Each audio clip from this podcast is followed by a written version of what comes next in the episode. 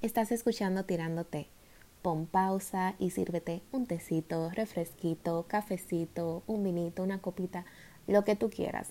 Pero prepárate para un ratito de chismecito psicológico.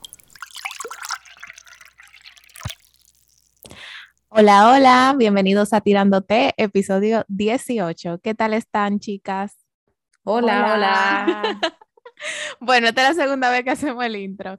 Eh, hoy tenemos aquí a alguien nuevo, tenemos otra súper invitada especial. Hoy nos acompaña del Instituto Evalúa, Mencía Esteves.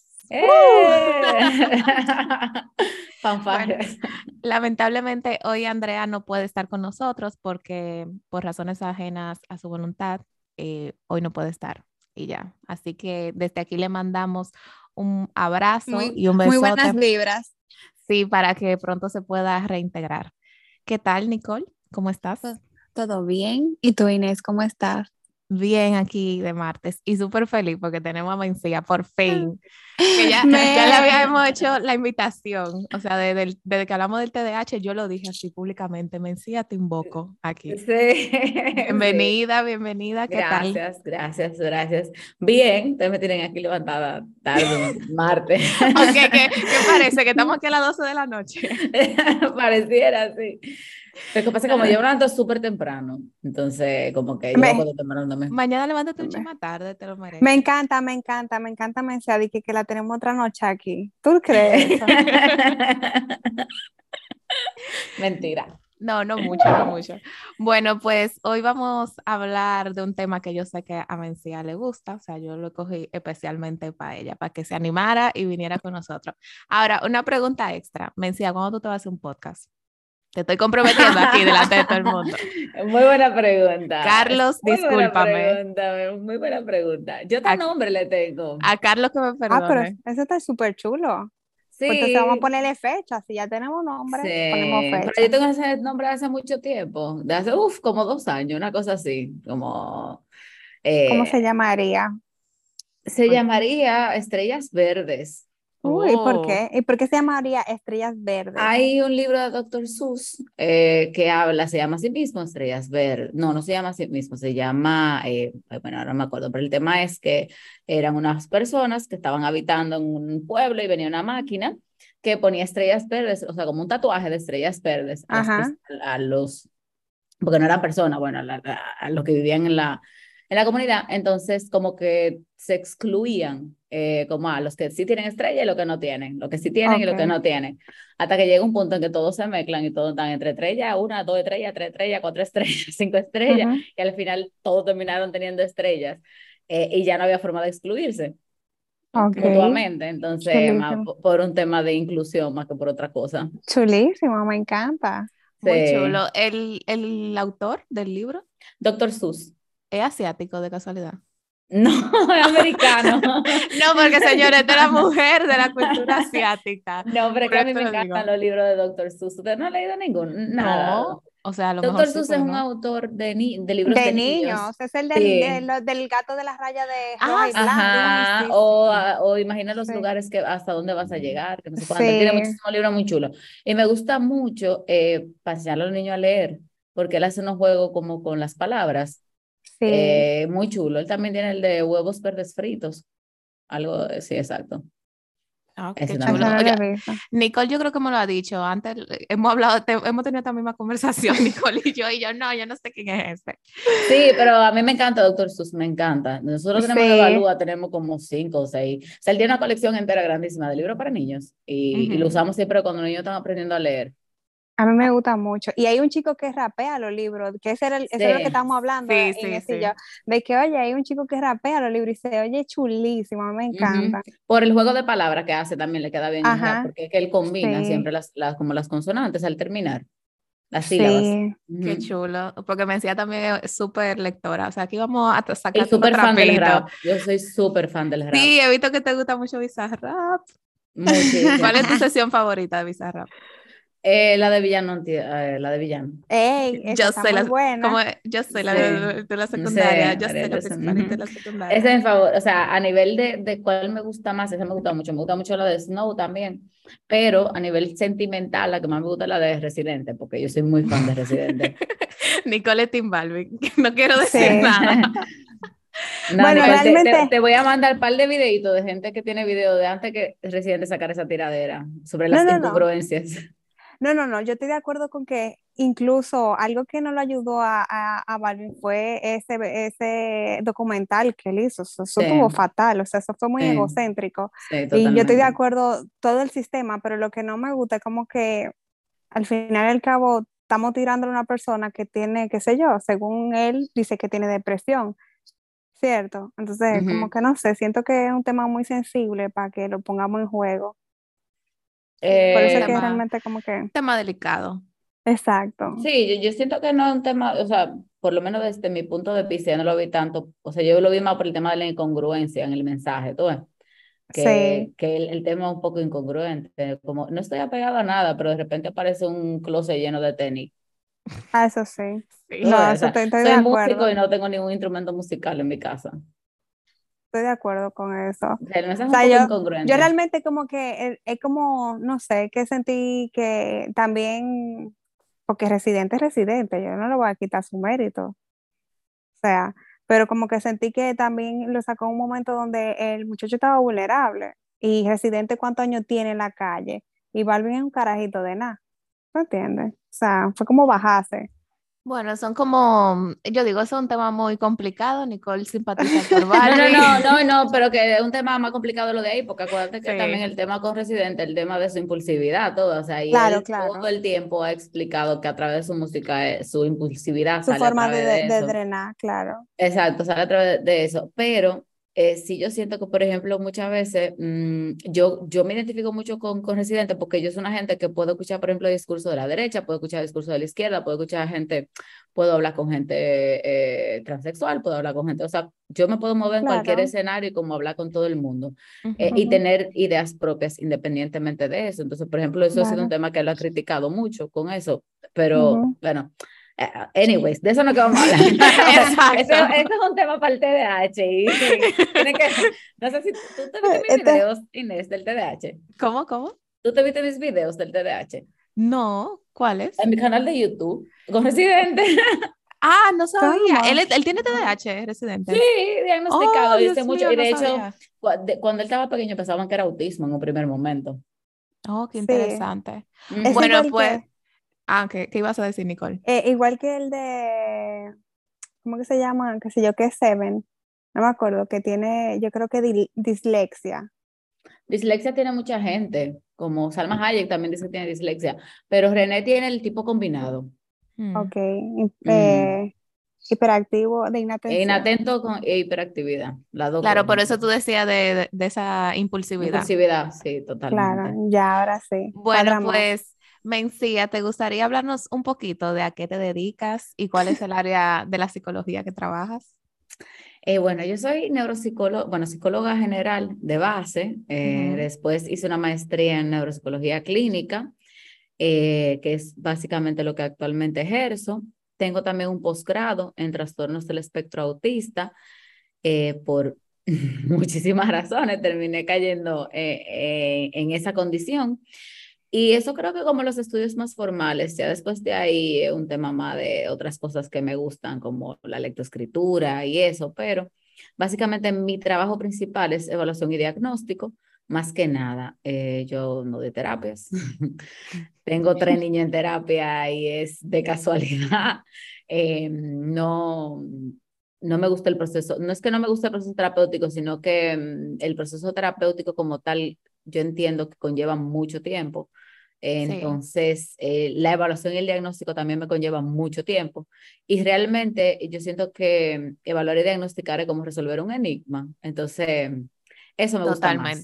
Ajá, me gusta más como darle respuesta a la gente cuando se, se preocupa, ¿y qué es lo que me pasa? ¿Y por qué yo no puedo hacer esto? ¿Qué me resulta difícil? O a un papá, eh, como decirle, mira, es que tu hijo tiene dificultad en esto por esto. Entonces, esa realmente es el área que a mí más me gusta y es a lo que yo más me dedico. Para todo el que crea que el psicólogo nada más tiene que trabajar emociones. Exacto. No, es verdad. Eh, yo me dedico justamente a eso, principalmente diagnósticos del neurodesarrollo, eh, como trastornos del espectro autista, trastorno por déficit de atención, hiperactividad, eh, trastornos de aprendizaje, en niños, adolescentes y, aunque no lo creamos, en adultos también que llegan a la edad adulta y tienen dudas de si, y si quizás es esto lo que me pasa. Exacto, qué chulo. Yo también, no sé, me, interesa mucho el tema y quería que nos hablaras un poquito de qué sería el trastorno del espectro autista, porque yo creo que hablamos mucho el otro día de lo que ya era el TDAH, pero yo creo que esa otra gran parte de los trastornos del neurodesarrollo sería el TEA. Yo creo que de aquí para adelante cariñosamente le vamos a decir TEA. Y me acuerdo la primera vez que yo hablé contigo, me decía, porque nosotros ya creo que lo dijimos, trabajamos juntas las tres en Evalúa. sí, exacto. y tú te referiste a mí un día, dije, ah, porque TEA, no sé qué, y yo como, TEA, como que mi disco duro buscando. Ajá, y es como que tú siempre estás con TEA, TEA, TEA. Sí, sí, bueno, pues entonces, ¿qué sería? Los trastornos del espectro? Bueno, los trastornos del espectro autista es una condición dentro de los trastornos del neurodesarrollo. Esto tenemos que entenderlo desde el punto de vista de que el DSM-5, que es el manual más reciente de diagnósticos a nivel de la psicología que se hace en Estados Unidos, porque ya en Europa tenemos el CIE, ¿verdad? Que otra nomenclatura para clasificar, pero los criterios son, son muy parecidos realmente, en este caso en particular. Existe un conglomerado grande que se llama los trastornos del neurodesarrollo. Entonces, dentro de esos trastornos del neurodesarrollo existen diferentes cosas. Está el trastorno por déficit de atención y hiperactividad, están los trastornos del espectro autista, los trastornos de aprendizaje, trastornos motores o trastornos de la comunicación. Entonces, los trastornos del espectro autista desde el 2013 se entran dentro de esta clasificación diversas clasificaciones que antes teníamos de manera independiente, que era el autismo clásico, que solamente se llamaba así autismo, el síndrome de Asperger, eh, los trastornos integrativo infantil el trastorno generalizado del desarrollo. Entonces, todo eso se entra dentro de un conglomerado que se llama trastornos del espectro autista. ¿Por qué se entran aquí junto en esta clasificación? Bueno, porque estas condiciones en más o en menor medida tenían características similares, como dificultad en la adquisición del lenguaje o alguna alteración en el lenguaje. Cuando uno dice alguna alteración en el lenguaje, quiere decir que tenemos desde chicos eh, dentro, de los, dentro de, de los trastornos del espectro autista que no hablan nada y que no son verbales, hasta chicos o chicas que tienen un lenguaje sumamente estructurado, sumamente formal, que usan palabras súper rebuscadas. Sí, sí, Por ejemplo, el otro día estaba hablando un niño y me dice, seis años, me dice, las ranas se fueron volando en los nenúfares. ¿Qué son nenúfares? Los nenúfares son las hojas de la flor de loto.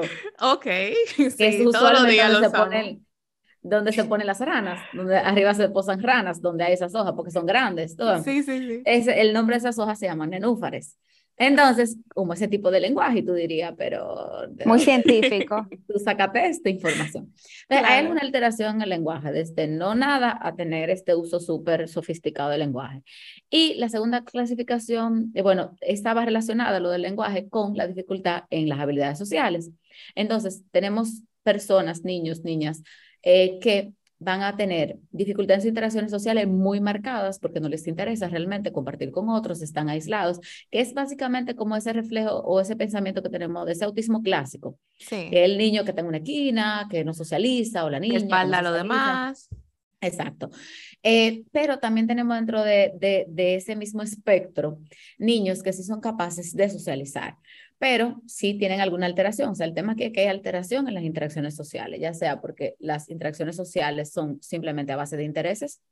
A ti te gustan los videojuegos, a mí me gustan los videojuegos, pues de eso podemos hablar perfecto. Si a ti te deja de gustar los videojuegos y yo sigo interesado en los videojuegos, pues tal vez ya, no estamos congeniando tanto, exactamente o también otros que tienen un abanico más amplio de intereses, pero las amistades no son sostenidas a través del tiempo.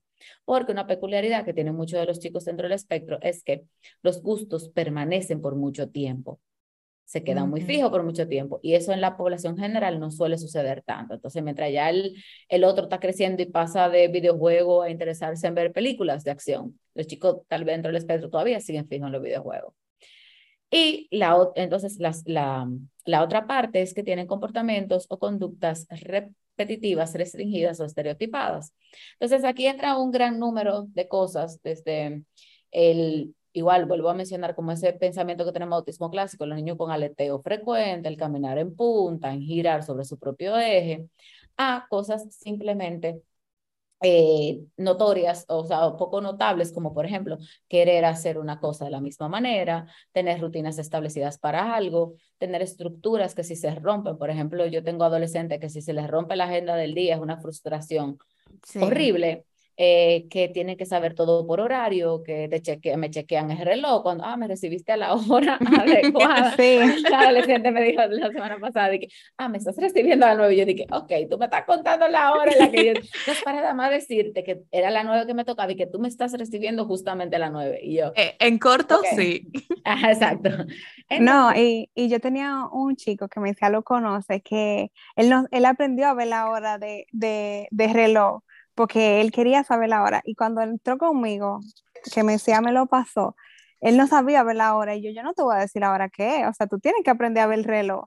Y al final... A un reloj análogo, ya se refiere a un reloj análogo. Sí. Ajá, un reloj de, de, de manillas, Ajá. de manecillas. Él no sabía verlo y él aprendió literalmente porque él necesitaba tener el control del tiempo. Entonces yo le, yo le quité, traté de quitarle esa, esa, esa obsesión y él al final aprendió a ver la hora y me decía, ok, ya se pasó, son natal y tal. Y yo, oh, ¿y cómo tú aprendiste? Y yo no, yo me tuve que sentar en mi casa a aprender porque yo quería controlar el tiempo. Al final yo lo que hacía era que quitaba el reloj, sí. Sí.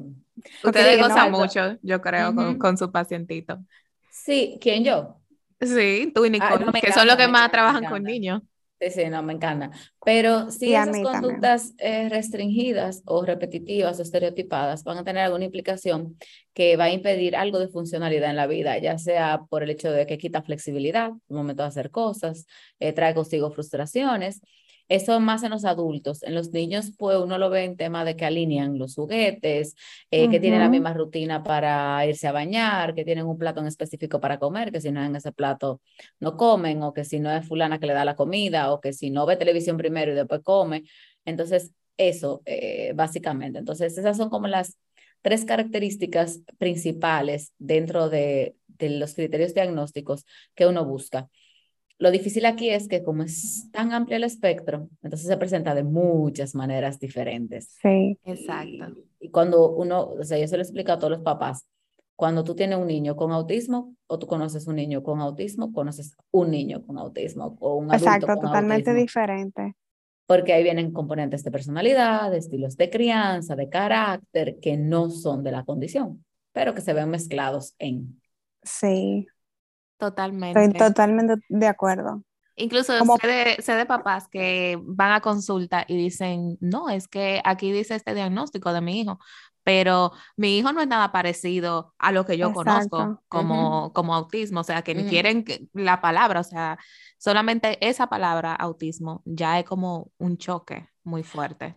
Bueno, yo tengo mm, tengo más de cinco años de experiencia en tema de evaluación y diagnóstico del autismo per se.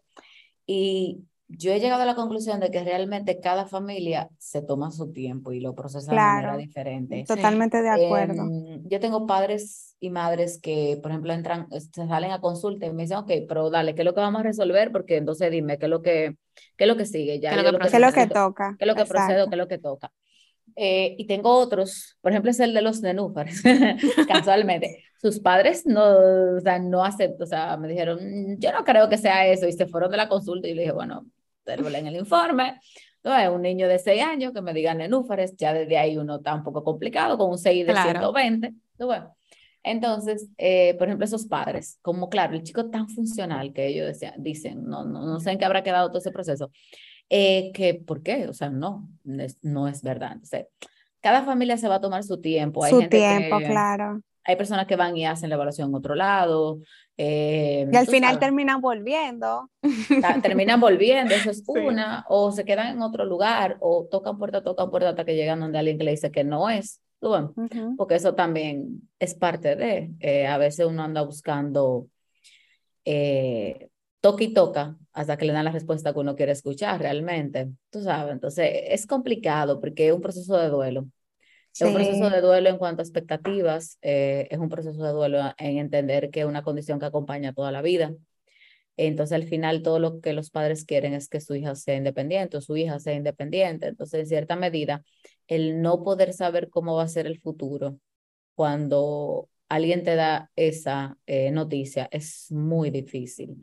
no el futuro, sino también como esa expectativa que uno se crea como padre de que, de que tiene que cumplir con ciertos rangos, ciertas características, tiene que tener el mejor colegio, tiene que ser el mejor alumno, toda esa expectativa que uno se crea como padre es muy frustrante ver que quizá mm, no lo mantendrá en el tiempo. Bueno, hay también un tema con las expectativas de los padres, porque en general, hay, hay chicos que eso te lo van a poder cumplir. Claro, sí, sí. O sea, hay chicos dentro del espectro que van a poder estar en el mejor colegio, que van a ser sumamente inteligentes, que se van a destacar en, en muchas cosas. Eh, tengo, por ejemplo, un chico que estoy evaluando ahora, aunque yo lo vi a él antes del COVID, o sea, hace dos años y pico, y se está revaluando ahora, él tiene un, desde ese momento tenía un interés muy marcado en, la política. Y, por ejemplo, él le iba muy bien en los modelos de la ONU, le va muy, y está estudiando Derecho ahora, él tiene 18. Chulísima. Está estudiando Derecho y se graduó con notas excelentes, va para la universidad y muy probablemente le vaya muy bien académicamente. Qué Pero hay otras cosas, entonces, en la que hay que trabajar. Entonces, si las expectativas de papá y mamá en ese sentido es solamente académico, pues ahí no va a tener problema, pero es que nosotros no solamente somos académicos. bueno, pero por ejemplo, también tenemos un caso que a la mamá le afecta mucho el sentido de que no, él, no, no es el chico que me va a dar el abrazo, que me va a decir que me quiere, que me va a decir que me ama, que es especial conmigo. O sea, es como que todas esas, eh, todas esas expectativas que uno se crea como padre. O sea, no solamente en el área académica, me especifique, especifique, hice la especificación corta, más bien. Sí, sí, es, es eso mismo, que va a depender mucho de las expectativas que tenga el padre o la madre Em, y qué tanto también se suplen esas expectativas, pero hay carencia de otras que quizá en un primer momento no se notaban, o quizá tú decías, bueno, no era mi prioridad en ese momento, pero ahora no son que, tan importantes. Ajá, pero ahora que le estoy viendo que no están, las necesito. La necesito, es pasa con, esa familia, todo.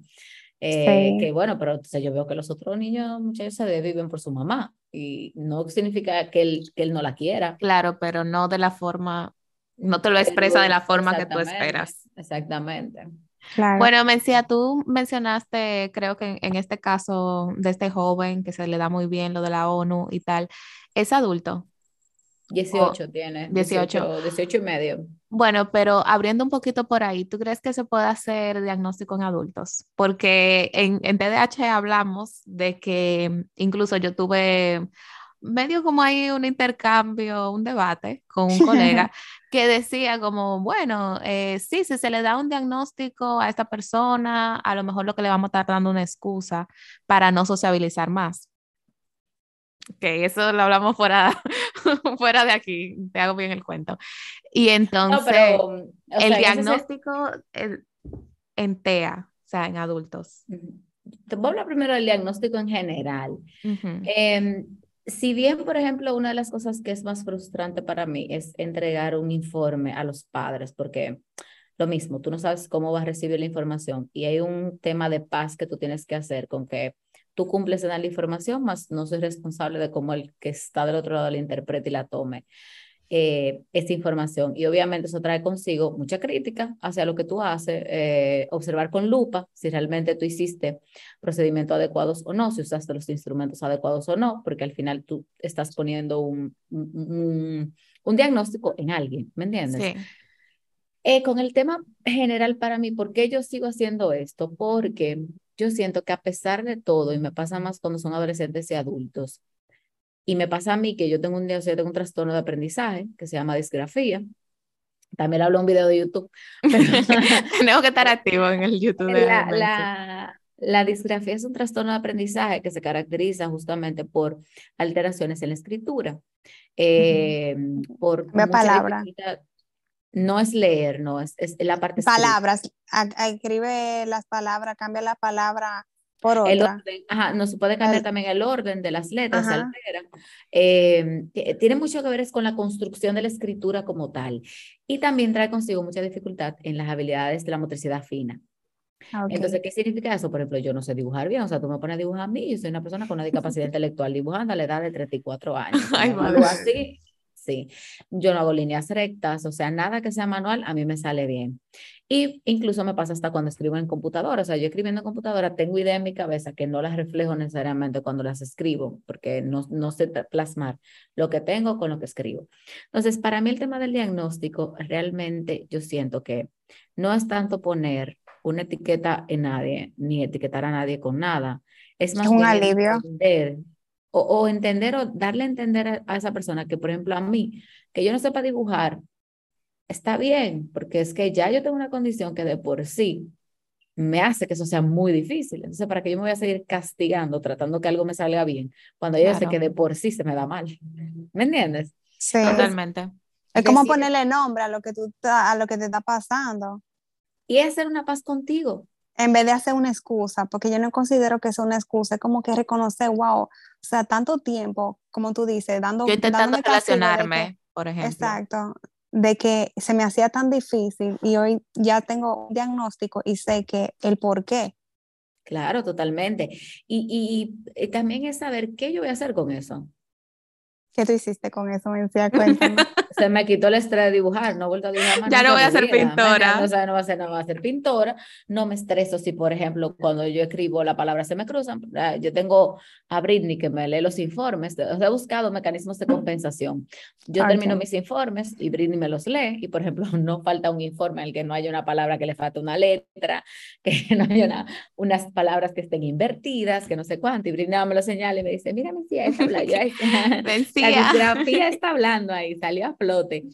Eh, y he buscado esos mecanismos de compensación que después me hacen sentir mejor, porque entonces me, me hacía sentir muy frustrante entregar un informe que tuviera faltas, que no necesariamente eran faltas ortográficas, eh, sino por ejemplo de orden, de poner por de palabra. antes de la T, eh, tú sabes, ese tipo de que en vez de Pedro, también que hubiera Perdo. Tú, Ay, Dios mío. Sí, esas son como las cosas que me pasan. Em, y eso me, me, hizo tener cierta, o sea, me hizo tener cierta paz conmigo, que también las cosas manuales no, no me salen. O sea, tú no me puedes poner a mí a hacer cosas que tengan que ver con cosas pequeñas ni artísticas, porque no, no me sale. Y me, y me dio paz. Entonces yo entiendo que el tema del diagnóstico nunca puede tomarse como que la persona va a tomar eso como excusa. Una excusa, sí. Una excusa, exacto. Y sí, yo entiendo que hay un proceso de duelo interno también, un primer momento en el que sí puede uno decir de que, ah, es que yo hago esto porque tengo tal cosa. Porque me ha pasado que después de dar el diagnóstico, pues la persona ya entiende que eso es una bandera y sale. Pero siento que es un proceso transitorio, o sea, un proceso como de, es nuevo para mí, es, era desconocido, esto es lo que me pasa, yo necesito que todo el mundo entienda que esto que me está pasando por una razón. Y puede haber personas que, que hagan eso, pero en el fondo llega un proceso de transición de que la pase contigo, no con que el otro sepa que, que a ti te pasa. Exacto. Que realmente es lo que yo entiendo de que uno busca, siendo adulto, buscando un diagnóstico, de encontrar esa paz conmigo mismo, de me he pasado toda mi vida torturándome porque no me puedo concentrar de igual manera de que se puede concentrar mi hermano, por ejemplo. Claro, y, entonces sí, o sea, en adultos se puede hacer el diagnóstico de tanto del TDAH como se puede hacer el diagnóstico también del tema del espectro, eh, de los trastornos del TEA. Entonces, eh, por ejemplo, otro día me pasó un caso, yo evalué un, un chico de, de treinta y pico de años, que él fue a la consulta porque yo a su sobrino. Entonces, Factor de riesgo. Entonces él ahí me dice, es que mira, tú evaluaste a mi sobrino y entonces tú le dijiste que él entra dentro del espectro. Entonces, yo me parezco mucho a mi sobrino. Siempre decían en la familia que nosotros éramos igualitos. Yo me parezco mucho a mi sobrino. Y yo quiero saber si yo también. Bueno, hicimos todo el proceso, efectivamente. O sea, esta persona está dentro del espectro. Y bien, ya eso fue hace casi un año desde eso. Entonces, casualmente, una muy buena amiga mía comienza a trabajar en el lugar donde él trabaja. Y esta amiga mía comparte algo como conmigo en, en Instagram. Y entonces esta persona se le dice, le dice, tú eres amiga de Mencía. Y le dice que, ay, sí, somos, somos, de la, somos del mismo grupo, somos muy buenas amigas. Y esta persona lo que le dijo fue, mira, yo estoy eterno, o sea, la amiga mía me dice, mira, fulano me habló, me dijo esto y me dijo, estoy eternamente agradecido con Mencía por darle una respuesta a lo que yo tenía años cuestionándome y por fin llegar a, saber qué es lo que está pasando conmigo. Eso se siente súper bien. Es que yo creo que es un alivio porque, ok, eh, mi cerebro funciona diferente. Hay algo diferente en mí. No, y tú sabes lo, lo frustrante que tiene que ser para alguien que, por ejemplo, vea que todo el mundo tiene novia, que puede establecer una relación amorosa. O dime tú, por ejemplo, en esas familias que todo el mundo súper extrovertido, súper simpático, y tú ahí diferente. Exacto. O sea, ¿qué, ¿qué, hay de malo en mí? O sea, porque toda mi familia de tal forma y yo no. no lo mismo que estaba diciendo Mencía, de lo de conseguir una relación. Claro. No, y también entonces que ellos ponen máximo esfuerzo en eso. Sí, y no se le da bien. Entonces, no es lo mismo tú entender, ay, que mira, que esto específicamente no se me da de la manera correcta. Si tengo que aprender a conocerme cómo se me da de una manera correcta. Ah, yo intento hacerlo como lo hace todo el mundo y que no me va a funcionar. Sí, ¿han visto la serie Amor en el Espectro? Iba a hablar sobre eso mismo ahora. Ay, amor, Iba a hablar sobre eso mismo. Yo, bueno, eh, no sé si lo he dicho anteriormente, yo tengo un grupo que trabajo con chicos, eh, con adolescentes con TEA. Entonces, a mí se me ha ocurrido, porque son adolescentes y hay algunos que ya se me están enamorando y que tienen novio y no sé qué cosa, y a mí se me ha ocurrido poner eso. Entonces, ya yo estoy como, ellos están como en la etapa y yo me parezco así y yo hago eso. Bueno, yo me se han identificado con cada uno con un personaje. y como que es súper chulo. O sea, la verdad es que me, me, gusta mucho haber compartido esa serie con ellos. Hubo uno que hasta se me fue adelante, dije, pues yo la voy a ver sin ti. Y yo no, el punto es que la veamos aquí juntos. Claro. Entonces, a veces compartimos esa, algunos episodios de eso y realmente es muy chulo de que ellos se e-, identifiquen. Eso, por ejemplo, ese, ese grupo que tiene Nicole es muy interesante porque ha sido un proceso que tenemos ya como dos años trabajando con ese grupo, Y ha sido un proceso de prepararlos. O sea, nosotros esos chicos son adolescentes y los fuimos preparando uno a uno y, y les fuimos diciendo, mira, lo que te pasa es esto. Sí. entonces, eh, ha sido un proceso como muy bonito. Eh, de llevarlos de reintegrarlos. no, de llevarlo a intervención porque sí, a llevarlo de manera separada y con sus familias decirle, mira, que tú tienes esta condición y esto implica esto y esto y esto y esto, y después integrarlos todos sabiendo cuál es la condición que tienen. Claro. eso así, eh, eh, por ejemplo, ese grupo de habilidades sociales ha sido muy, un trabajo muy fructífero realmente. Que yo los amo a todos, de verdad, a todos, los quiero a todos. O uno más que otro, ¿verdad? no, pero es que son chulísimos también, me encanta. Yo, yo me veo un adolescente y yo me meto en ese grupo y soy una teenager cualquiera. Y yo, y, y, no, y realmente nosotros, ¿te acuerdas de uno de los diagnósticos que dimos? Que la chica era una chica, y, lo, y su preocupación era que si ella podía hacer, iba, a poder hacer dinero, o sea, si ella iba a hacer dinero. y no, no, porque lo grande que ella no dice, yo lo sabía ya, pero dime una cosa, yo voy a poder hacer dinero, voy a poder trabajar y ganar dinero.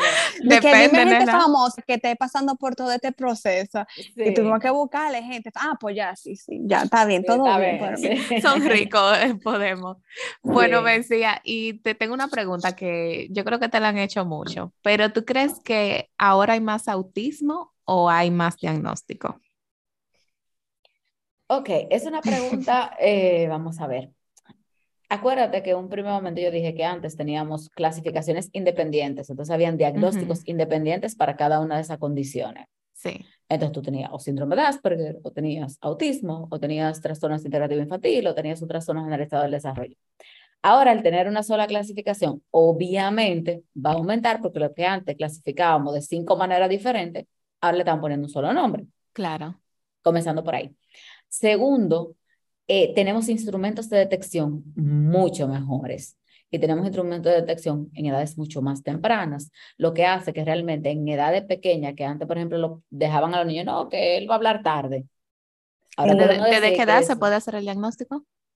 Un diagnóstico presunto, o sea, la prueba para saber Preventivo. síntomas relacionados o un diagnóstico presuntivo se puede hacer a partir de los 12 meses. Entonces, esta prueba te dice qué tanto nos tenemos que preocupar con que pudiera estar la condición. Genial.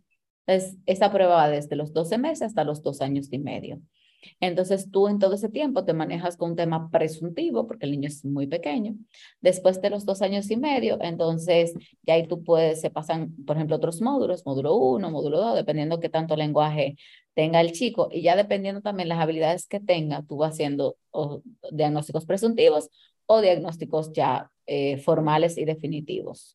porque depende mucho también del niño y las habilidades que presente y lo que haya pasado, como por ejemplo con el tema del COVID.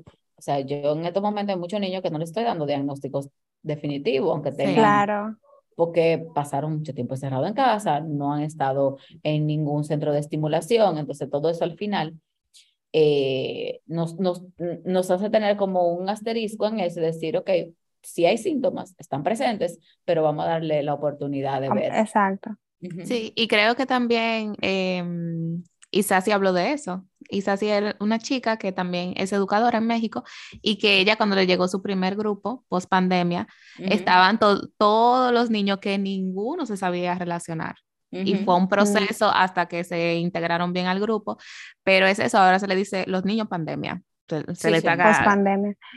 Men, y una pregunta, ¿tú crees que también te he involucrado en que ahora estamos más, eh, tenemos mejor acceso o mayor acceso a lo que es la psicoterapia o la terapia en sí o la evaluación terapéutica, por así decirlo, o diagnóstica? Porque entiendo eh, de que no todo el mundo estaba abierto a, ahora como que tenemos mejor... Eh, yo creo que hay más información, bueno, la información ayuda y desayuda. ayuda porque puede darnos síntomas de alerta, ¿verdad? Y, decirnos, pero también desayuda en que por una cosa entendemos que ya puede ser autismo cuando no es. una amiga mía que me llamó y me dijo, es que mira, mi hija hizo tal cosa y yo creo que yo leí y puede ser autismo. Y yo, mira, por favor, por favor. Sí, sí, anda, un video por ahí. Si tu hija tuviera por lo menos media cosa que pudiera sugerir la presencia del espectro, la primera que te llame dice, oye, tráemela que te la voy a tener que evaluar, porque mira, está pasando algo, soy yo. Entonces, eh, eh, sí también, claro, como tenemos tanta información, las personas andan eh, buscando respuesta a las dudas. Entonces, con el tema del, del espectro hay mucha información. Entonces, se ha hecho un trabajo muy grande en, en dar a conocer la condición, que por mucho tiempo estuvo muy marginada, eh, en dar a conocer lo que está pasando. Mucha gente está hablando, es vocal con relación a eso. Entonces, eh, sí, yo pienso que puede ser debido en gran parte a eso y también que hay unos componentes genéticos importantes que no se pueden ignorar. Entonces, por ejemplo, mira el caso de esta persona que dije, 35 años, esta persona no está casada, pero si está casada y tiene un hijo, ya hay un componente Probablemente. ahí que pudiera influir en que el hijo pueda tener la condición también.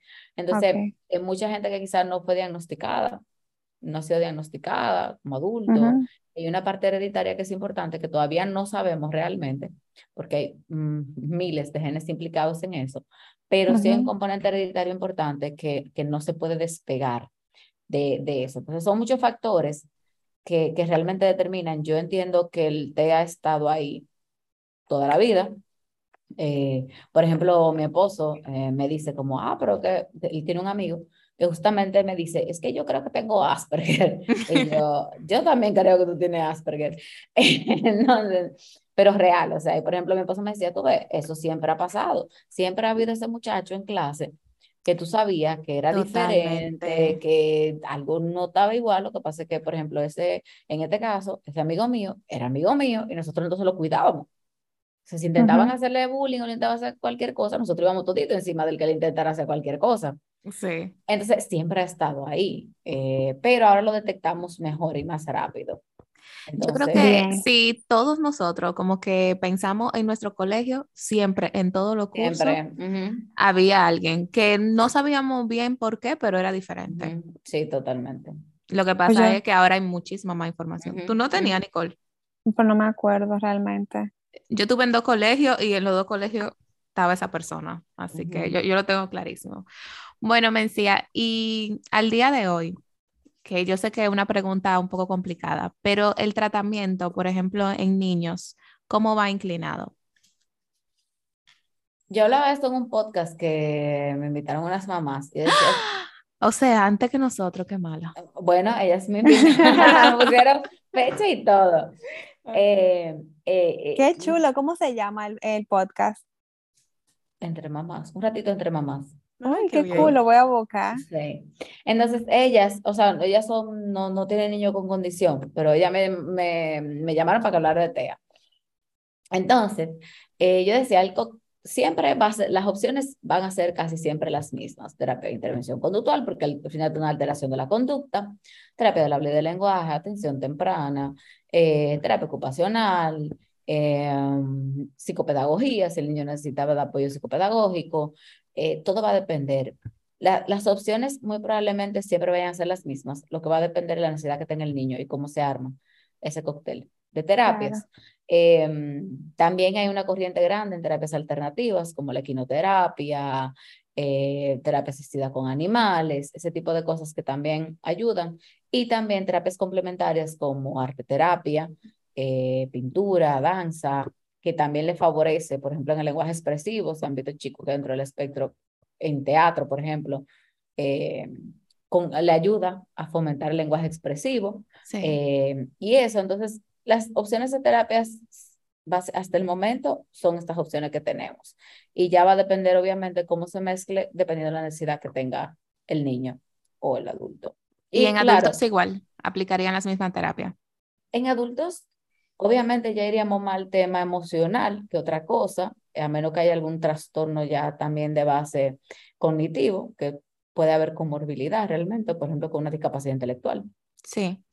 Entonces, que tal vez necesita apoyos todavía, o terapia ocupacional, porque tal vez necesita apoyo para tener un oficio eh, o para sus habilidades de la vida diaria. Eh, y también sería mucho la parte emocional, o sea, terapia cognitivo-conductual realmente la que más se recomienda eh, en estos casos. Nuestra terapia. Exacto. nuestra, terapia. Habilidades sociales, grupos de habilidades sociales, grupos de apoyo, Sí, que eso... tú sabes que en el, en el amor dentro del espectro, las chicas que arman esos grupos de habilidades sociales y eso, pues entonces son estos adultos, necesitan que les los ayuden. Sí, inclinado más sí, a, a las relaciones amorosas. A mí me encantó. Porque yo estaba pensando en eso, como el grupo de niños que ustedes tienen, justamente sería eso, y que sería lo más adecuado, o sea, que se hagan grupos para habilidades sociales y que entre todos se pueda aprender. Yo creo que ahí es más fructífero. Yo pienso que sí, incluso eh, nosotros tenemos pensado hacer uno de adultos y por ejemplo ese chico el que yo evalué ya me escribió otra vez, me dijo, ¿cuándo es que tú vas a hacer el grupo de adultos? Y yo, estamos terminando el salón de talleres, estamos... Sí, sí, sí, eso lo tenemos que formar ya, por favor. tú sabes que tenemos ahí varias personas. Varios, sí. Bueno, y otra cosa que mencionábamos en el TDAH es el diagnóstico en mujeres. Sabemos que mm. el TDAH, por ejemplo, es infradiagnosticado, se podría decir. En mujeres, ¿lo mismo pasa en el TEA? Sí, lo mismo pasa en el TEA. Eh, se dice que por cada cuatro hombres hay una mujer dentro del mm. espectro. Eh, y eso ha ido cambiando a través del tiempo. Incluso creo que hace cuatro años el Día Mundial de Autismo se, centraba justamente, hace tres, cuatro años se centró justamente en dar visibilidad a las mujeres dentro del espectro. Eh, muchas veces pasa lo mismo en el TDAH, que muchas conductas dentro del espectro pasan de ser percibidas por el simple hecho de ser mujer y de entender que son conductas asociadas a la mujer. Em, también el, el, tema con el TEA específicamente es que es muy diferente cómo se presenta en hombres que en mujeres. Y te puedo decir que yo tengo unos hermanitos, chico y chica, los dos entran dentro del espectro, entran de manera leve. Los dos eh, o sea que necesitan menos apoyo, porque ya no son leve, moderado, severo, pero necesitan pocos apoyos y son dos personas, o sea, son diferentes totalmente cómo se presenta el espectro en cada uno de ellos, pero diferente. Entonces, al estar todo el tiempo acostumbrados a ver sintomatologías en los varones, a veces pasa de ser percibido la sintomatología en las mujeres. Entonces, sí, sí son infradiagnosticadas y, y pasan de ser percibido mucho. Bueno, eh, me gustaría que habláramos un poquito, yo creo que por eso el nombre del episodio es sobre una serie coreana que yo estaba viendo el otro día, que justamente engloba la parte de TEA, mujer y adulta. Para los que no saben, Mencía es súper fan, fan, fan de la cultura asiática en general. Asiática en general. asiática en general, tanto así que ella, Corea, ella da clase, eh, bueno, coge clases de japonés. O sea, esa mujer tomaba. Entonces yo el otro día vi esa serie y yo dije, bueno, la tengo que ver y se lo tengo que decir a Mencía. Yo, Mencía, vamos para el podcast, habla de esto, que yo sé que te gusta mucho el TEA, también es a lo que tú te dedicas.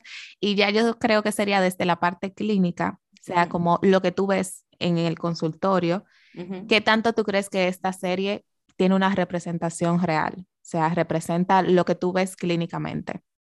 Porque sabemos que es como una abogada, la primera abogada de Corea, con TEA y tal. Y bueno, ya si lo quieren ver, lo pueden ver como Wu, una abogada extraordinaria en Netflix. Pero me a, mí, a mí no me gustó, yo lo intenté ver realmente. Nicole se puso a ver el primer episodio.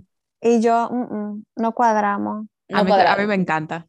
Yo, yo, pienso que, que eso, con eso hay un tema para enganchar. Yo creo que a ti te puede pasar mucho. Yo sé por qué tú no enganchaste con ella, porque tú trabajas con TEA todo el tiempo. Entonces, como que está surreal lo que está pasando ahí. Yo no sé si realmente. Mira, es, y ha dado mucho de qué hablar. Como la serie se ha hecho tan famosa, sí realmente ha dado mucho de qué hablar. Y por ejemplo, yo sigo muchos chicos con, con TEA en TikTok, principalmente, más que nada, adultos. Y yo. Eh, exacto. Entonces, muchos han dado su opinión con relación a eso. Que yo encuentro que es muy bueno de la serie, justamente que es una mujer. Entonces, eso hace que sea visible que también aparece la condición en mujeres. Eso me parece, me parece muy, muy interesante. Eh, me parece muy interesante. Yo no, no te puedo decir que me he sentado a verla completa, yo lo he visto como bien fragmentado. Y por ejemplo, viendo los mismos videos de estos chicos, pues yo he visto fragmentos de la serie. Eh, y una cosa que decían ellos mismos es también el papel de papá. Em, en la serie de, que hay un momento que él habla de lo difícil que es para una familia tener una persona con condición en, en, en la casa. Entonces me parece muy chulo. Ahora, con todo lo otro, el tema con la representación es que primero estamos hablando de una minoría. Entonces, cuando hablamos de minorías, eh, pasa lo mismo con que tenemos prejuicios asociados a la minoría. Entonces, em, con eso o la queja mayor que tienen las personas dentro del espectro, por lo menos lo que yo he, escuchado eh, que se han pronunciado con relación a eso, es que usamos la, la misma receta de una persona dentro de la condición que es mega inteligente, que no necesariamente tiene que ver con el TEA, sino con el síndrome de Savant, que no todas las personas dentro del espectro lo tienen, y tú puedes tener síndrome de Savant sin tener TEA.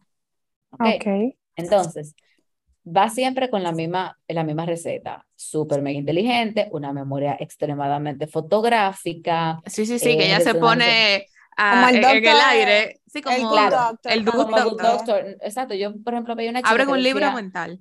Ajá, yo vi una chica que decía, que creo que yo te lo mandé Inés, el, el, TikTok de ella, una chica que decía, es que yo siento que es el Good Doctor, pero versión femenina. Total.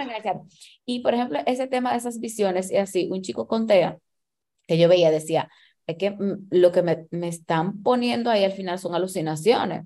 O sea, yo soy una persona dentro del espectro y yo no estoy viendo ese tipo de imágenes. Bueno, sí, la ballena. exacto, exacto. O la pasadera de página y todo eso en su cabeza. Entonces, es como una forma sutil de entrar el tema de alucinaciones ahí. Entonces, claro. Eh, hay muchas cosas con las que las mismas personas dentro del espectro no se han sentido identificadas ni representadas con la serie. Eh, y tiene que ver más con eso, más que es como la misma receta de Sheldon Cooper, eh, la misma receta de Good Doctor, la misma receta de eh, ¿Qué otra serie va por ahí mismo? Eh, ah, bueno, la de Atypical también. Bueno, pero Atypical, por favor, no me la a mí me, No, porque a mí me pareció súper real, porque no está entre la exageración. Sí, sí, sí. Está entre la. Por ejemplo, yo me lo encontré bastante. Exacto, era para mí un típico. claro, pero era un chico normal que tenía un tema que amaba, que le apasionaba muchísimo, pero tampoco tenía esa inteligencia Incluso me gusta mucho cuando se consiguió la novia, que al sí, final sí, sí, no, realmente su transición de, de como de, de, todo eso eh, fue muy, muy chula en, en Atypical, pero eh, la forma en la que igual, o sea, se representa el tema de las obsesiones, de la fijación y todo eso, si tú, Nicole, que trabaja, por ejemplo, con que tienes muchos chicos dentro del espectro, tú te das cuenta que yo difiero mucho entre la cantidad de estereotipias, fijaciones y obsesiones que ella tiene con su nivel de funcionalidad. No sé si me ah, explico. O sea, de, que, de que vamos a ver, porque yo no la he visto la serie coreana esa, pero si volvemos a Typical, vamos a lo que lo obsesiona, más, son más puntos específicos, a eso que tú te refieres. No, lo que pasa es que, eh, bueno, por ejemplo, en, en, en Wu, la, la abogada, es su, o sea, tiene muchas estereotipias muy marcadas, extremadamente marcadas. Como por eh, ejemplo gestos y cosas eh, así. Sí, sí, sí, gestos, forma de caminar. el contacto visual es muy malo eh, y se nota exageradamente, o sea, ella mira constantemente hacia arriba todo el tiempo, eh, camina, en, camina en punta, están dos brinquitos, em, tiene muchos atleteos, manierismos.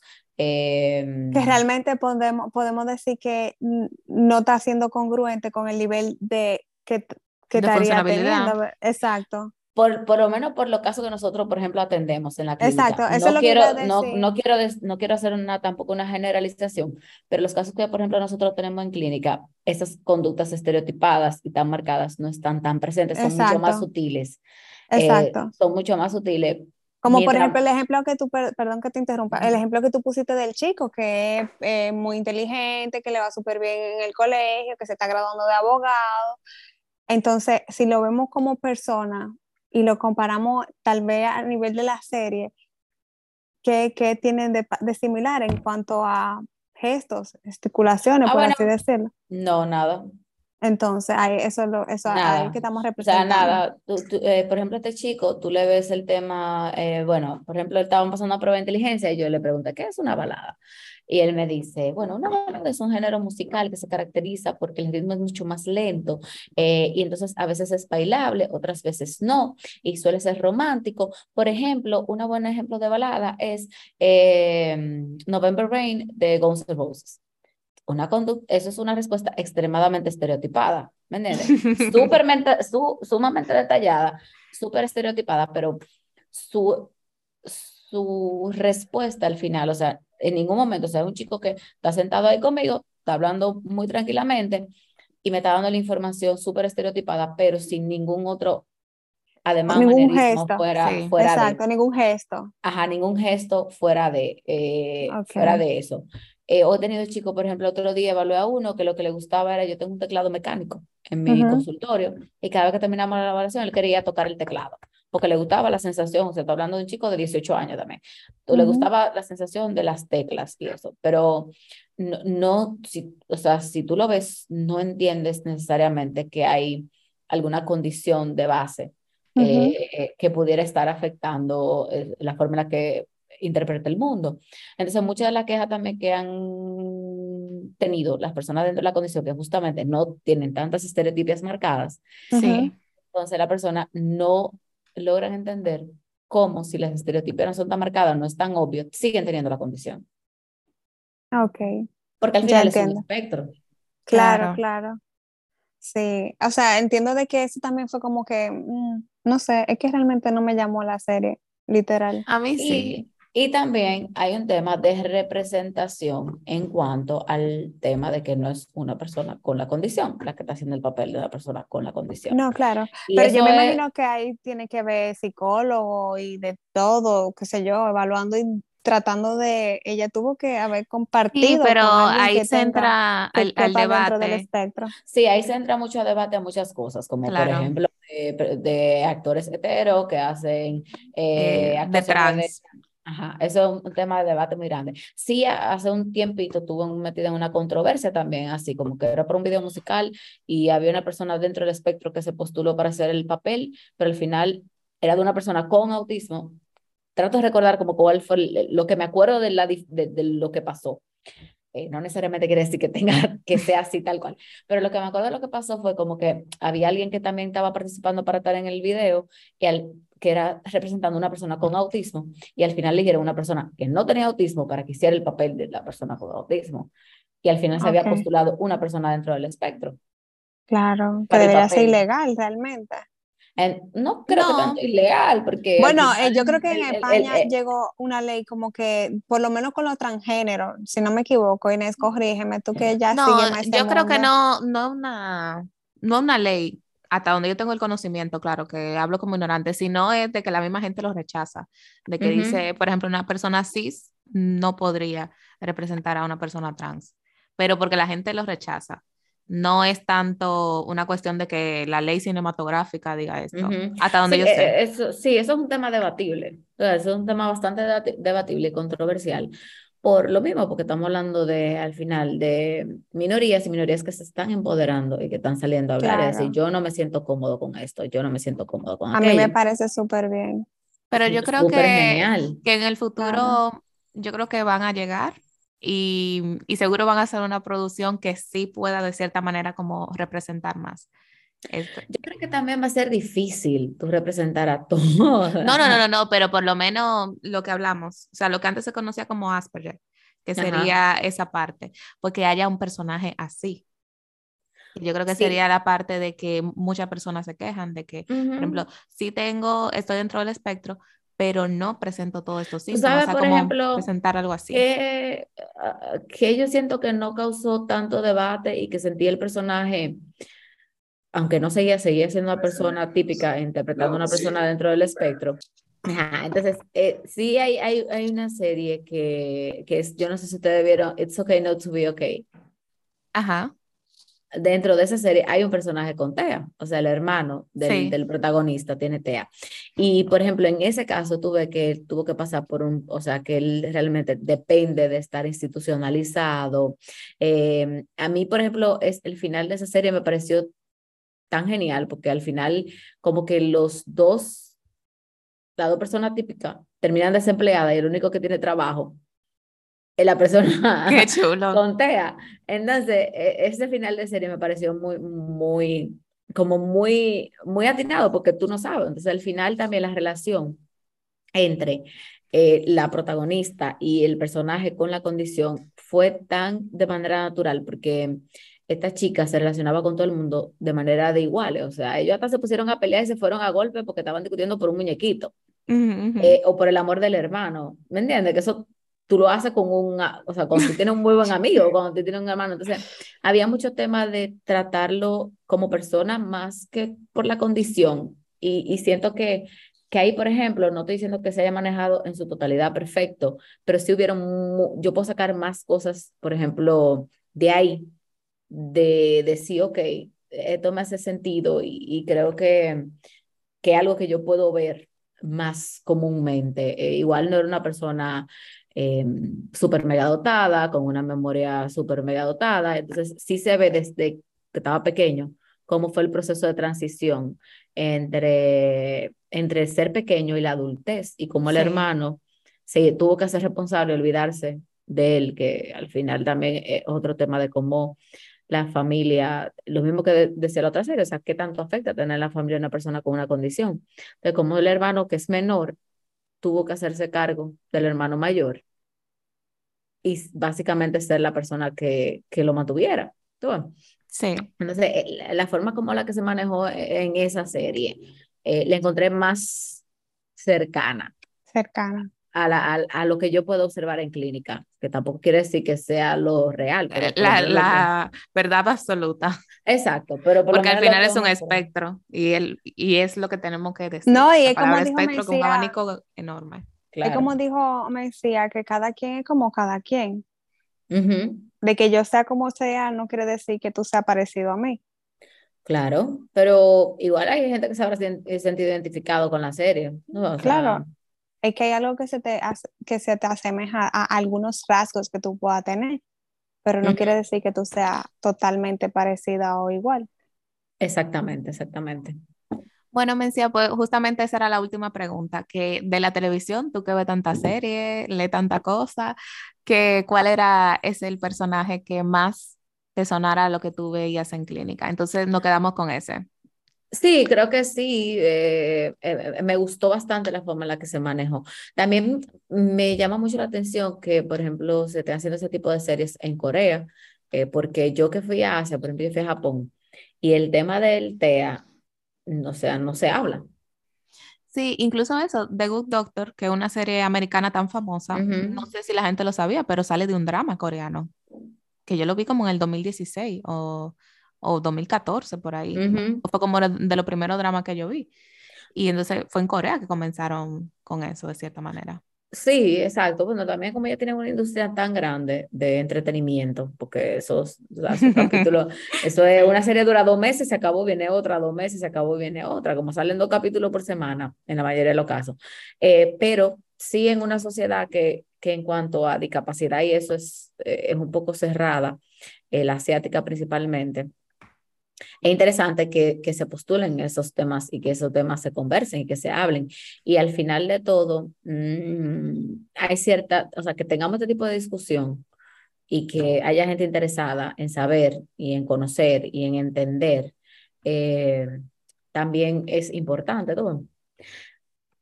Ah, otra cosa que se me olvidó decir, pero otra cosa también que vi que, que habían chicas que comentaban con relación al tema de la serie era que, que, había muchos aspectos como de la condición que se romantizaban un poco entre el tema del romance y todo eso. Por ejemplo, que yo he visto los ocho capítulos.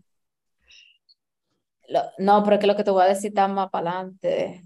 Ah, porque todavía no está en Netflix. Ajá, exacto. Bueno, pero digo, tira el spoiler. Eh, cuando ella se da cuenta que tiene sentimientos por él, ¿tú Ya llegué ahí, baby. Ah, sí, ok, pero entonces, eh, porque no sé, bueno, no sé capítulo Pero la cuestión es que hay una parte de ella que obviamente tomando en cuenta lo, el tema que está en su condición, que se vuelve obsesiva con él.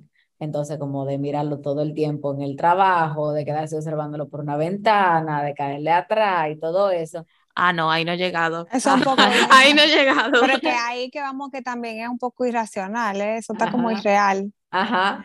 Yo lo que voy es en, en, que una amiga le dice, como a ti te gusta fulano, y ella como a mí dice, sí, si se te pone, si se, se acelera el corazón, no sé qué. Y ahí ella comienza como a percibirse a sí mismo. Pasan cosas después de ahí. Y que se pone roja, no sé qué. Ah, pues. Pasan cosas después de ahí. Bueno, ya tú ves, se volvió una acosadora según lo que dice Mencía. Ay, pobrecita, yo muy buena. Bueno, no tan buena, es una acosadora. Porque si lo está persiguiendo, entonces, hay cosas que, que eso mismo, que se romantizan como dentro de, porque al final es un drama también, también es claro, ficción. Claro, le tienen que poner su sazón. Sí, aunque hay gente, eso mismo, yo entiendo que hay que escuchar al que tiene la condición, entiendo que hay que, eh, si nos gusta algo, está bien que nos guste, está súper bien, pero también no podemos entender que, por ejemplo, toda la persona que tú te vas a tocar con TEA van a ser como ella. Claro. ¿Me entiendes? Ni como Sam, ni como el de Good Doctor, que no me acuerdo cómo se llama. O sea, cada quien tiene su, su estereotipo. Como que eso se quede aquí y que si podamos aprender algo como del episodio es que es un espectro, o sea, nunca, me decía, me gustó mucho la frase que tú dices, si conociste a una persona con autismo, conoces a una persona con autismo. Ya, o sea, no conoces a todas las personas con autismo. Entonces yo creo que nada, esa sería una buena frase para cerrar. ¿Qué les parece? Porque tenemos aquí ya un buen ratito. Pero Chulísimo. antes, Vencía, tú que tienes tantas aficiones, por favor, que tenemos una sección de ¿con qué te obsesionaste esta semana? ¿Qué te conozco, Vencía? eh, ¿Qué te digo? Yo tengo una. Es que me decía, hace demasiadas cosas. O sea, con, con muchas cosas, pero la de esta semana en específico. La de esta semana, para ser honesta, yo estoy obsesionada eh, leyendo eh, manguas, que son como los cómics, pero coreanos. Eso te iba a preguntar, manguas, ¿qué es? Ajá, de temática BL. ¿BL? ¿Qué es eso? Ajá, BL es Boys Love, que ah, okay, okay, la pareja, son de parejas gays. O sea, los protagonistas son gays, sí. Muy interesante. Pero sí, esta semana y la semana pasada y la semana de pasada. Ah, ok, llevamos tres semanas. Muy bien. Nicole, ¿y tú? Bueno, yo estoy en mi, en mi mood de relajación. Ya empecé a trabajar, se me acabaron las vacaciones. Pero justo, estoy necesario. No, y ella coge vacaciones y para me falta el lunes también. claro, porque hay que cogerlo suave. Hay que, las vacaciones de las vacaciones. Sí. Las vacaciones de vacaciones. Y que este fin de semana que pasó fue un poco intenso. Y yo, como soy mayor de edad vieja, necesito vacaciones de las vacaciones. ok. Bueno, pues yo sigo con el GTA. Eh, mi única obsesión ahora mismo es mi carro. Que bueno, que está malito. Y nada, eso sería todo Con lo tu de. GTA. GTA, Tú seguimos sigues con GTA. amaneciendo con tu GTA. Hoy pudimos grabar porque el chico no hizo en Streaming. vivo hoy, por Ajá. eso, por eso estamos grabando, si no, no hubiéramos podido. Es Mentira, mentira. no, pero es increíble porque tú llegas tardísimo a eso. O sea, esa obsesión era hace como tres años. La gente, no, No, en pandemia. hoy. En pandemia hoy. la gente se obsesionó mucho con GTA. Muchísimo, sí. Muchísimo. Y hacía mucho roleplay y todas las cosas. Eso, Eso es lo No, que yo a- veo, roleplay. ahora también, Ujú. pero esta es una, es una sangrienta viendo sinvergüenza. yo sí.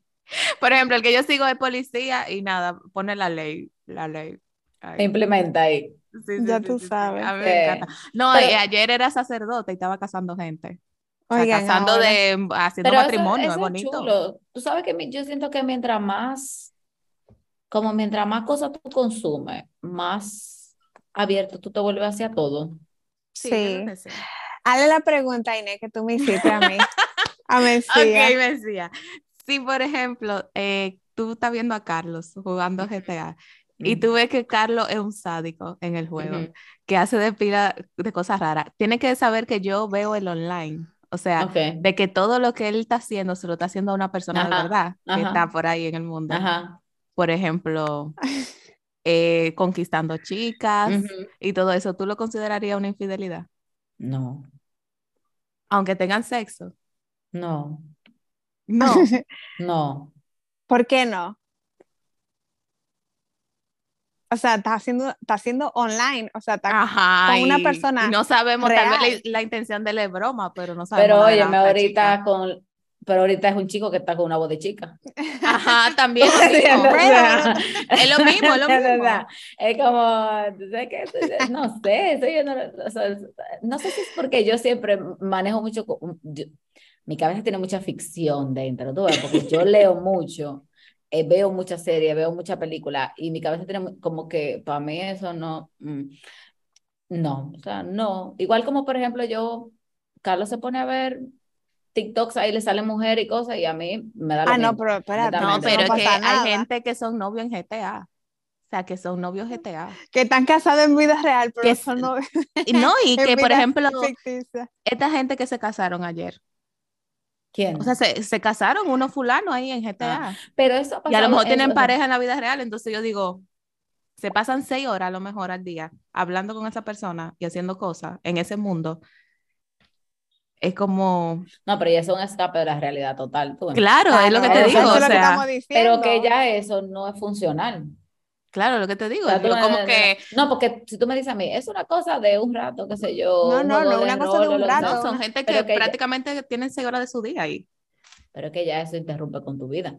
Claro. Claro, O sea, ya eso es una obsesión que está interrumpiendo con tu vida, que no está siendo sano, que no independientemente sea, que independientemente sea infidelidad o no sea infidelidad, no es sano. Pero sí, por ejemplo, en, en las culturas asiáticas ha existido el roleplay desde hace mucho tiempo. Y por ejemplo, en China principalmente se juegan muchos juegos de, de, así como por ejemplo de cultura china bien vieja, con trajes así como de, de creencias de, de ellos. Y que sí, ah, o sea, ha pasado, o sea, sí, por ejemplo, tú puedes tener novio dentro de ese roleplay y tener tu pareja afuera. Entonces, para mí como que no es tan, no me choca tanto. Yo creo Yo que eso una- con los acuerdos de pareja. Yo creo que ahí Claro, va. Porque sí. yo vería un poco raro eso. Yo como Es mi que ya- no, amorcito ya si- ahí Si, tú duras seis horas pegado. y casándose y que se De llaman que- por de que teléfono, está se mandan casado por otra. mensajes. Bueno, ya ahí es otra cosa. tú O ves. sea, pero todo por, por la, el juego. O sea, nunca salen Ah. supuestamente de ahí, pero ya es como, mm, ¿qué está pasando? Pero es que, Inés, ya desde que duras seis horas haciendo un bendito roleplay, tú tienes que saber que algo está pasando con esa gente. Amorcito, venga para su cama a dormir. De estar ahí durmiendo en el GTA. ¿Entiendes? Porque una cosa es, eh, yo me doy mis amanecidas a veces, tú ves. A veces, o sea, de cinco Eh. días, cuatro. No, no, no, No, no, no, higiene no, del no. sueño, ¿qué pasa? No. ya, sí, yo. Mesías, Aquí somos funcionales. A mí me pasa, no, a mí me pasa, y por ejemplo, a mí me, a mí me pasa a veces que yo una vez, como cada dos meses, una noche, independientemente de lo que yo estoy haciendo, no, cada tres meses, una cosa, yo no duermo nada. Nada, o sea, yo me paso la noche así y al otro día no estoy cansada. Y me ha pasado toda la vida, ¿En serio? Eh, toda la O sea, yo- vida. yo desde que cumplí los 30 duro una noche sin dormir y tengo que pasarme, me paso el día como si estuviera borracha. Yo, duro una semana resaca. Sí, no, no Ajá, eso mismo, me paso el día como borracha, así como, uy, qué mal me fue. Yo lo que siento que tiene que ver algo más con mi ciclo circadiano, ese tema, porque de verdad que el otro día yo estoy nítida y mira, yo hago todo para dormirme, todo, todo. O sea, yo, por ejemplo, me pongo a leer porque me cansa los ojos, me pongo a ver televisión porque me cansa los ojos y no me duermo. Y creo que, no sé si que mis circos circadianos se hace un reseteo, porque el otro día amaré con nítida. Y, en la noche ya del otro día puedes dormir nítida bien, al otro día estoy bien. ah, pues está súper bien. Bueno, a mí yo, esto me pasaba a mí a los 18, 19, 20, tal vez 21, pero, ya te digo que no es ni siquiera amaneciendo cosas, no es ni que yo diga, hoy voy a amanecer, o me pongo a trabajar, dije, para cansarme, nada, digo ahí como quiera, despierta. Entonces no como que diga intencionalmente, hoy voy a amanecer haciendo tal cosa, tal cosa, tal cosa, no, es que esa noche yo me acuerdo a dormir y no puedo dormirme. No, a mí me ha pasado eso también, de que no me puedo dormir, pero ya el otro día soy nula, de verdad. Y no tiene que ver tampoco con tema emocional. No, tampoco. Pues yo no sé, yo, si no duermo no soy gente. No, pero tengo ya un par de semanas que no. Yo tengo par de semanas que no manejo. Inés como la gallina a las nueve, Siempre me han dicho eso, que Inés como la gallina. Bueno, chicas, pues yo creo que... Yo creo que tienes que cortar bastante. Ya lo dejamos por aquí porque Andrea, que es la querida, nos va a matar. Entonces, eh, Mencía, como tú eres nuestra invitada, dinos tus redes sociales y de Evalúa para que te puedan eh, ir por allá a visitar y también hacerse su evaluación a los que se sintieron identificados o conocen a alguien y sutilmente le, le, van a sugerir. Mira, yo creo que, que estaría interesante que escuchar este podcast. Sí, sí, sí. Eh, bueno, mis redes sociales realmente me Esteves por todos los lados. No tengo red social profesional. en TikTok eh, está muy interesante. A mí me gusta ah, mucho. Bueno, sí. Eh, bueno, en TikTok sí, porque en TikTok yo pongo como todas las cosas que me pasan en la vida. Y, y claro, y tienes esa sección también como de que tú estás leyendo. De, que, yo, sí, de que yo estoy leyendo. De lo que, veo, hablo y escucho. ¿Cómo es? De lo que leo, hablo y veo. Eh, algo no, de lo que leo, escucho y veo. Todavía no sé el orden bien cómo es, pero sí eso. De los libros y todo eso. Todavía no ha llegado la parte interesante porque eso fue el principio de año. Cuando llegue después de final de año se pone la cosa caliente. Entonces, Eh, eso no tengo eh, cuenta personal porque yo realmente soy muy abstracto, eso es muy abstracto para mí, tener dos cuentas. Eh, o sea, que el que me quiera seguir y enterarse de todo lo rap que escucho, toda la música tailandesa, coreana, japonesa, entonces si me puede seguir, me sigue Esteves y Evalúa, que sí, Evalúa, ya es la la red social del centro, donde está Inés, está Nicole, está ahí yo, y hay muchísima gente más, muy chula, súper profesional, eh, pero sobre todo gente que ama lo que hace. Entonces es Evalúa Instituto en Instagram, que estamos, en Facebook, eh, y ahora vamos a tener gente de contenido para y también pueden entrar a la página web donde a la página web que es evalúa ajá, es evalúa.com.de y sí, Hagan sus citas, chicos, para más, para más seguimiento. Claro, y quieren hablar con nosotras también.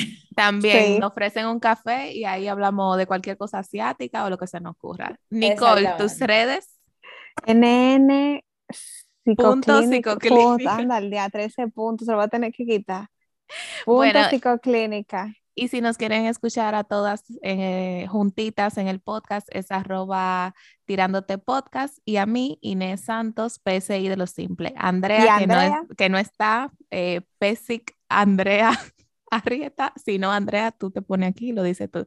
Y nada, chicos, este ha sido el episodio 18. Un placer haber compartido con ustedes estas noches. Mencía, muchísimas gracias. Si ustedes quieren que Mencía vuelva y nada más por ejemplo, de cosas asiáticas, por favor, invítenla. Y nada, un besote. Hasta ¿Cómo luego. Así? Invítala tú. No, pero si la gente quiere venir. Pues ella, puede poner una pregunta. ¿Quieren hablar de. Ah, muy bien. Pues ¿Quieren hablar de cosas generales? ¿Verdad? Vamos a hacer un, un, viaje a. ¿A dónde fue que tú fuiste? A Japón. a Japón. Bueno, pues tú no vas a hacer una guía turística vía podcast. Exacto. Por Japón. Ah, también, sí, sí. Bueno, pues cualquier cosita. Adiós.